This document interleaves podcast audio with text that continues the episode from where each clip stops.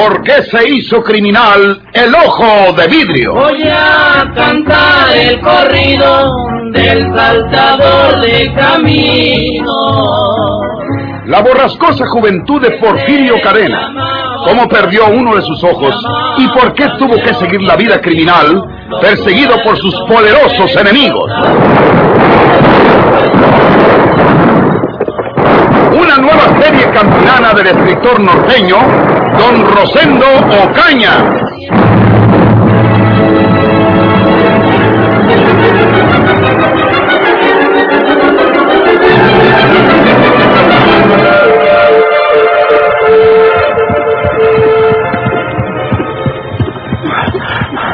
Este animal se, se va cansando y no va a poder llegar hasta la estación de San Juan. Necesito llegar temprano porque ya muy noche no pasan trenes para colear uno. A ver cómo le hago para encontrar una remuda por ahí. Pobre tenientito. Ahorita de estar echándome pestes porque me le fui. A ver cómo le hace ahora con los hacendados. Van a querer colgarlo a él.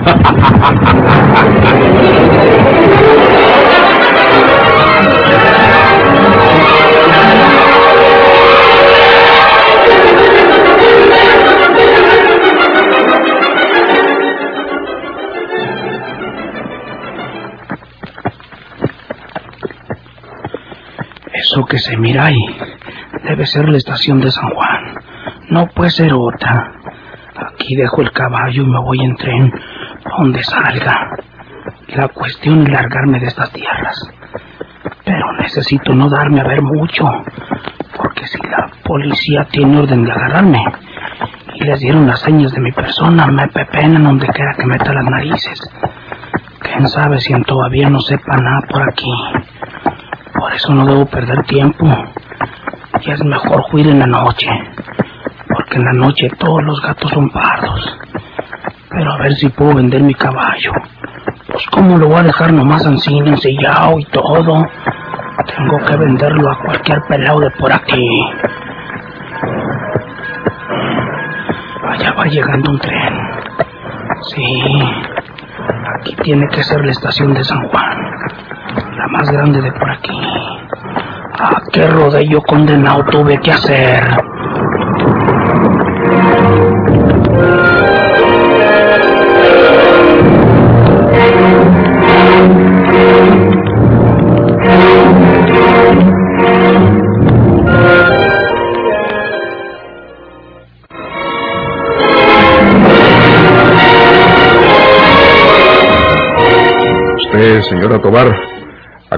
A Porfirio Cadena durante todos sus delitos. No, señor. Él obligaba a que viviera a su lado. A usted no le estoy interrogando, señora Gómez. La amenazaba de muerte. Deje que responda ella. ¿Son casados usted y Porfirio Cadena, señora Tobar? No, ¿No han tenido familia? no, señor. Pero usted sí tiene familia de su primer esposo, ¿verdad? Pues la tuve, señor.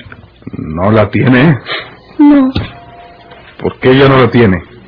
¿Qué familia tuvo usted con su primer esposo? dos hijos, señor. Dos hombres. Sí, señor. ¿Los perdió? Sí, ¿En qué circunstancias? ¿Murieron? sí. ¿De qué edad? José tenía 23 años. Bernardo 21. ¿Y de qué murieron? Pues, Juana, Usted no hable, señora Gómez. Cuando quiera interrogarla a usted, a usted le hablaré. Dígame, señora Tobar, ¿en qué cementerio están sepultados sus hijos? ya no me pregunte nada de mis hijos, por favor, señor. Si se lo pregunta, porque ya lo sabe, no la martirice más, señor.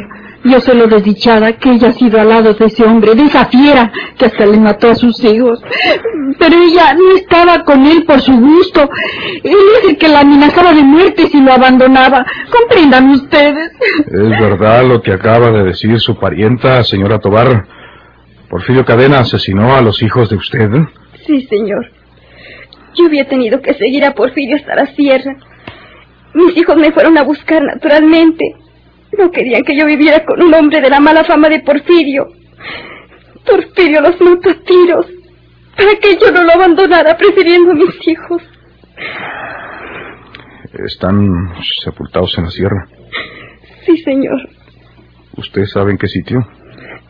Sí, señor. En la meseta. ¿Pusieron alguna señal para identificar sus sepulturas? Sí, señor. Pero solo yo, o Porfirio, sabemos dónde sepultamos a José y dónde a Bernardo. ¿Sin mortaja ninguna? Ninguna. Muy bien, señora Tobar. Tuvimos conocimiento de ese doble asesinato de Porfirio Cadena. El señor juez tendrá que preguntarle mayores detalles al particular oportunamente. No necesito decirle que su situación es grave en este punto, más que en toda la complicidad que se le puede atribuir al lado de ese hombre. ¿Por qué? Yo perdí a mis amados hijos. Pero la justicia puede descubrir que usted misma fue cómplice del No. asesinato de sus hijos. Trate usted de probar que Porfirio Cadena, en verdad, la amenazaba de muerte. Que no le permitía ninguna libertad para poder escapar y denunciarlo a la justicia. Que usted quiso defender a sus hijos al ser atacados por Porfirio. En fin, algo que sea un atenuante, señora Tobar. Porque, repito, su situación puede resultar gravemente comprometida en este caso. El médico dice que le dará de alta mañana o, pasado mañana. Queda usted detenida, señora Tobar. El policía que está de vigilancia aquí en su cuarto la conducirá a las oficinas nuestras para los trámites de rigor. Sí, señor. Usted, señora Gómez, no debe abandonar la ciudad sin permiso de la agencia del Ministerio Público a mis órdenes. Oportunamente también la citaremos para interrogarla en relación al proceso que se sigue a Porfirio Cadena por la muerte del esposo de usted. ¿Queda enterada? Sí, señor. Con el permiso.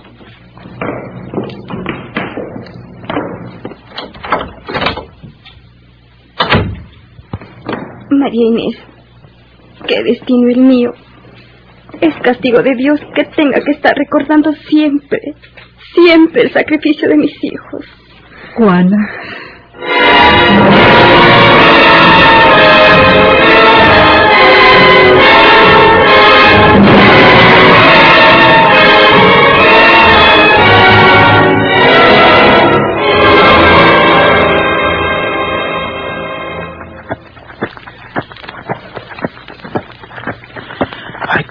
Cantina llena de rancheros. Esos caballos persogados afuera tienen que ser deos. A ver si les puedo vender mi caballo ensillado. Pues cómo lo va a dejar encima nomás abandonado. Para que lo logre el primero que se lo calle. Mejor lo vendo barato últimamente. Si no hay un buen comprador. Oh. Oh. ah. Párate.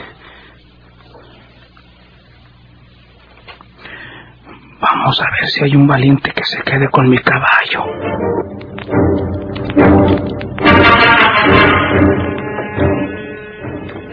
Era un sábado por la tarde. Ya los jornaleros habían terminado sus labores del día. Todos tenían dinero y llegaban a las cantinas a tomar unas copas. Aquella que eligió Andrés Sauzón para tratar de vender su caballo se hallaba pletórica de rancheros, casi todos borrachos o semi-borrachos. Andrés Sauzón se introdujo por entre todos, en dirección a la barra, observando de reojo los rostros conturbados por el alcohol, tratando de descubrir al posible comprador de su caballo. Los bebedores ni siquiera reparaban en él. Ya se habían hecho corrillos y hablaban todos a la vez, pero de distintos temas. Al extremo del largo mostrador estaba uno con una guitarra. Caray, se me hace que eché malas. Todos estos amigos están muy tomados. ¿Cómo les voy a hablar de que les vendo mi caballo? Bueno, dicen que no hay peor lucha que la que no se hace. Ahorita que se acabe la canción, voy a preguntar si alguien me merca mi caballo. Si nadie quiere, pues me voy a otra parte. Écheme un trago, amigo. Sí, señor.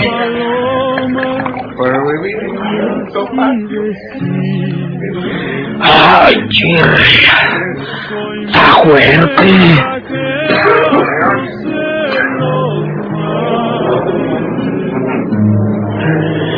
Cansada vengo, cansada, triste,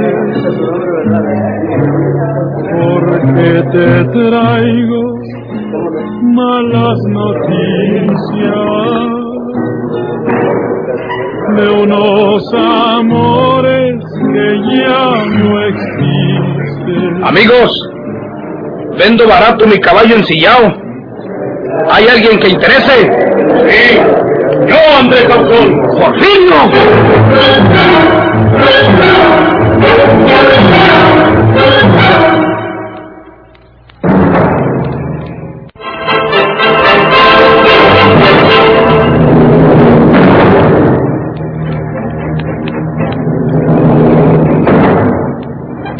Aunque la cantina se hallaba llena de hombres, instintivamente se abrieron al ver a Porfirio empuñando su pistola. Andrés Sauzón quedaba a merced de su irreconciliable enemigo. Pero antes de que Porfirio pudiera disparar, un hombre, uno de aquellos rancheros borrachos, se interpuso, salió de la valla humana y se colocó tambaleante entre Porfirio Cadena y Andrés Sauzón. ¡No tire! ¡No tire! ¡Meta esa pistola! ¡Quítate, montado! ¡Meta esa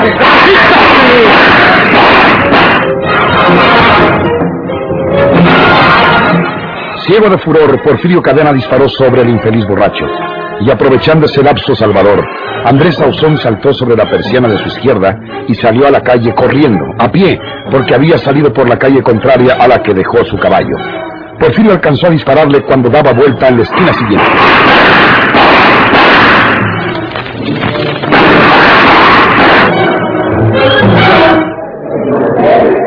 ¿Usted es Porfirio Cadena?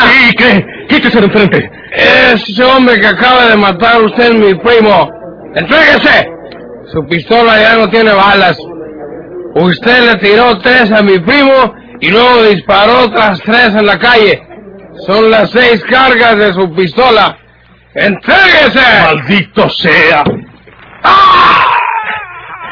En mi caballo tengo otra pistola con tiros.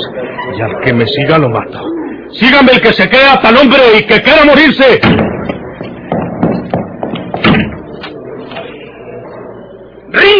Porfirio! Eh, Andrés, ¡Deja caer tu pistola! ya no tiene tiros. ¡Déjala caer!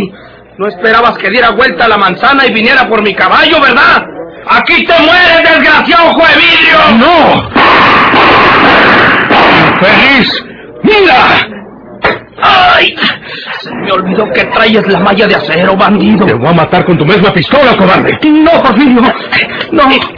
¡Maldita mujer! No quiero que me agarren estos hombres o que venga la policía. Pero ya te agarraré otra vez para que me entregues lo que le robaste a María Jesús, pero ladrón desgraciado.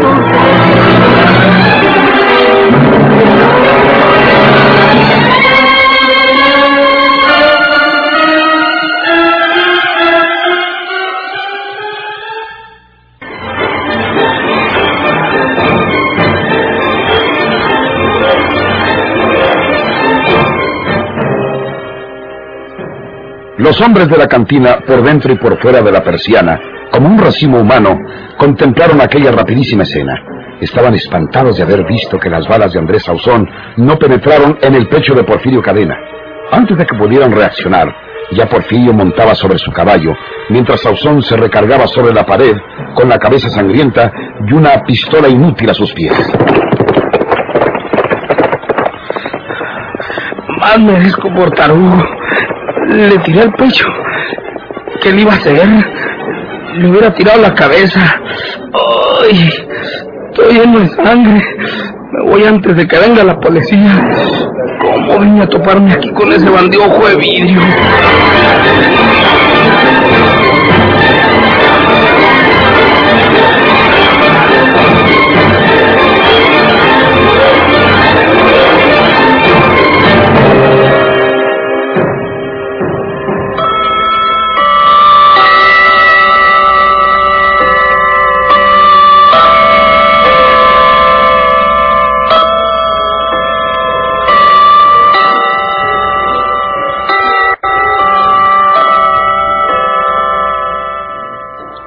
No venimos a hacerle ningún cargo, señor Carrión. Ya sabemos que usted no lo hizo para ayudar a Porfirio Cadena. Pero usted mire los resultados de su nobleza, pese bandido y asesino. Mire usted lo que dice el periódico. Léale aquí, por favor, señor Carrión. sí. Reaparece el ojo de vidrio. Porfirio Cadena asesinó a un hombre e hirió a dos en la estación de San Juan. Hubiera hecho mayor mortandad si no se le agotan los cartuchos de su pistola. El muerto fue Esteban Quirós. Don Ignacio Quirós, primo de los Ciso, relata cómo sucedieron los hechos en la cantina de aquella población. Quizá no tenga disculpa ante ustedes, don Florencio, pero yo lo único que quise evitar fue que hicieran justicia por su propia mano. Si ustedes condescienden conmigo y entre todos lo llevamos a la villa para que lo pongan preso ahí y lo manden luego a Monterrey, seguramente no hubiera podido escapar. Reconozco que confié demasiado en Porfirio, permitiéndole que saliera un momento, creyendo yo que no sería capaz de huir. Pero creo que el error lo hemos cometido entre todos, don Florencio. Su conciencia le dirá si es ancina, amigo Carrión. Y salve usted quién fue uno de los heridos que dice el periódico. ¿Quién? Pues nada menos que Andrés Sauzón. Mire usted cómo las piedras rodando se encuentran. Los dos bandidos se toparon allí en la estación de San Juan y no se hicieron nada porque ahí dice que Sauzón solo recibió un pistolazo en la cabeza porque ya la pistola de Porfirio no trae vaqueros. Aun sin embargo, un hombre inocente quedó muerto en la cantina y el otro fue herido también a cachazos de pistola por el mismo Porfirio. Si usted nos deja que lo cuélguenos como queríamos, amigo Carrión, ese hombre no estuviera muerto y para nosotros y para todos se hubiera acabado para siempre esa eterna amenaza del asesino ojo de vidrio ese. Los compañeros querían entrar conmigo para hablar todos con usted, pero yo les quité la intención. Les dije que me dejaran a mí solo. ¿Qué cree usted, amigo Carrión, que haga Porfirio Cadena al encontrarse por ahí con cualquiera de nosotros? Sobre todo los que queríamos colgarlo entre el monte, como don Pedro y yo. No nos va a dejar vivos, señor Carrión. Repito, no le venemos a hacer ningún cargo. Pero mire usted las consecuencias de andar siendo tan bueno y bondadoso con los bandidos y asesinos como Porfirio Cadena. Con el permiso. Y que pasen buenas tardes. Hasta luego. Buenas tardes.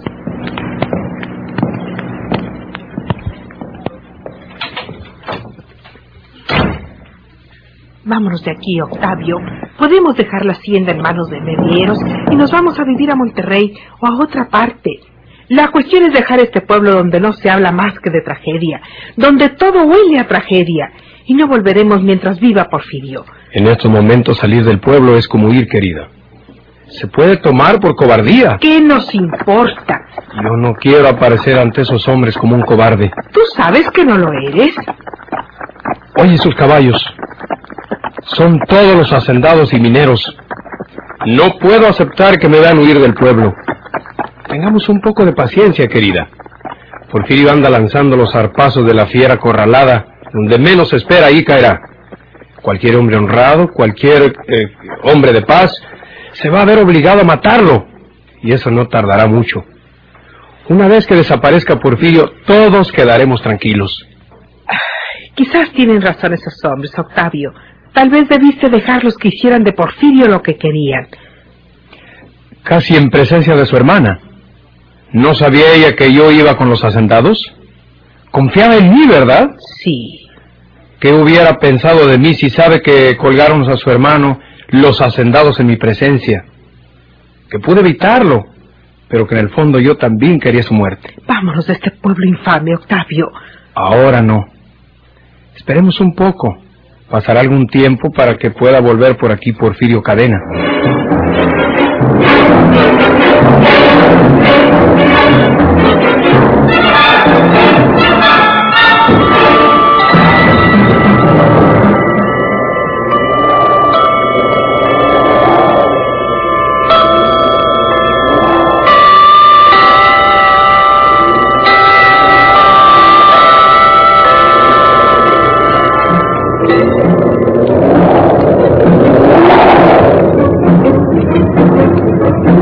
Verdad que transcurrió algún tiempo desde entonces, sin que nadie tuviera idea alguna del paradero de Porfirio Cadena.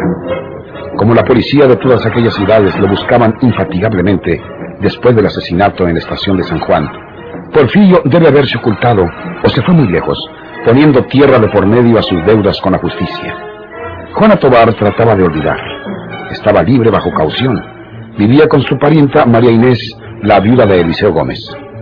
Por aquellos días visitaba mucho la casa el compadre Felipe, compañero de actividades del finado Eliseo.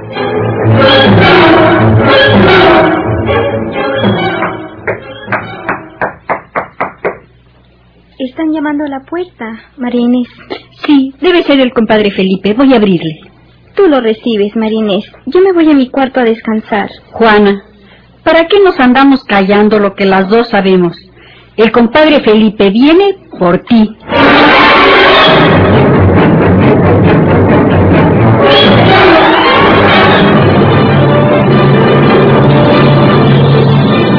¿Por qué se hizo criminal el ojo de vidrio?